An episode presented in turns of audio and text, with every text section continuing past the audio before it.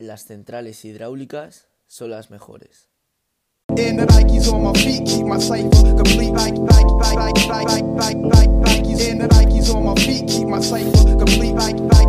Pues bien, a la pregunta de cuál es el mejor método de obtención de energía, yo digo que es el que utilizan las centrales hidráulicas, ya que es un método sencillo, produciendo electricidad a partir del agua de los mares y ríos, aprovechando su propio caudal o las mareas que, tiene el mar.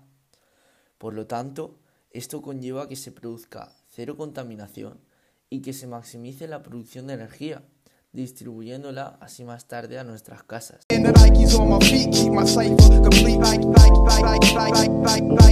En comparación con una de las principales centrales de energía no renovables, que sería una central nuclear, una central hidráulica en un río de gran caudal puede ser por lo menos 10 veces más potente que, más potente que estas.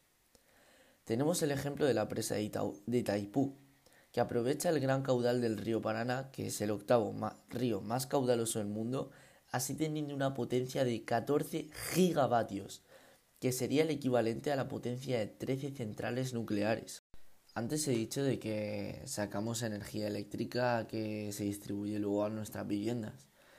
Pero lo bueno de esto es que las centrales hidráulicas mm, tienen una presa construida. Esto permite que se almacene agua y que a su vez, a la vez de producir energía eléctrica, se distribuya agua a las viviendas.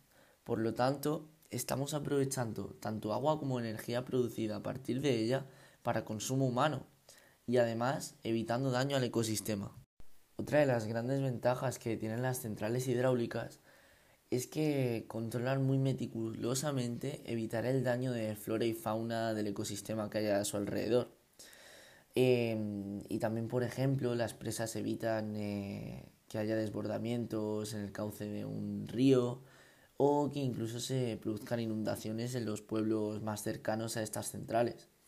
Además de que económicamente interesa porque ofrece cientos de puestos de trabajo ya que se necesita tanto mano de obra en su construcción como personal especializado en su uso diario, que económicamente enriquecería muchísimo a la zona donde está ubicada.